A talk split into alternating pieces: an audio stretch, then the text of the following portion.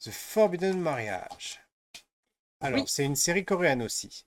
Alors, c'est une série coréenne qui est inspirée d'un webtoon euh, du même nom. Et d'ailleurs, j'avais lu le webtoon avant de voir euh, le drama, donc j'étais vraiment ravie d'avoir l'adaptation euh, en réel. Donc, vas-y, ça parle de quoi?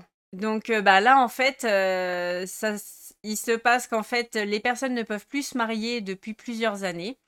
Euh, donc quand on remonte dans les faits, la princesse héritière a été tuée, donc le prince héritier doit se remarier, mais il ne trouve pas de future épouse, il n'accepte pas de se remarier, et donc il bloque les personnes qui souhaitent se marier derrière, parce que forcément, il ne faut pas empêcher le roi de pouvoir choisir parmi toutes les femmes euh, sa future épouse.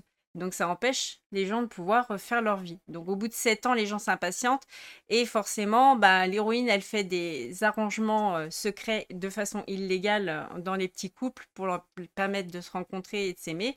Mais bien sûr, ben, tout ça c'est fait dans le dos du palais et elle va se faire découvrir. Mais elle va se faire passer pour une chamane qui peut parler avec la princesse héritière et essayer d'aider le roi à guérir pour qu'il puisse trouver une épouse et ainsi libérer les gens d'un- de- pour pouvoir se marier à nouveau. Un drama historique. Il n'y a pas de formule de, de fantastique dedans, c'est classique, c'est normal? Il est historique. euh, il- bah, le fantastique pourrait euh, se relier par rapport au fait qu'elle est un petit peu euh, chamane, enfin dans le côté un petit peu mystique, mais il est très drôle.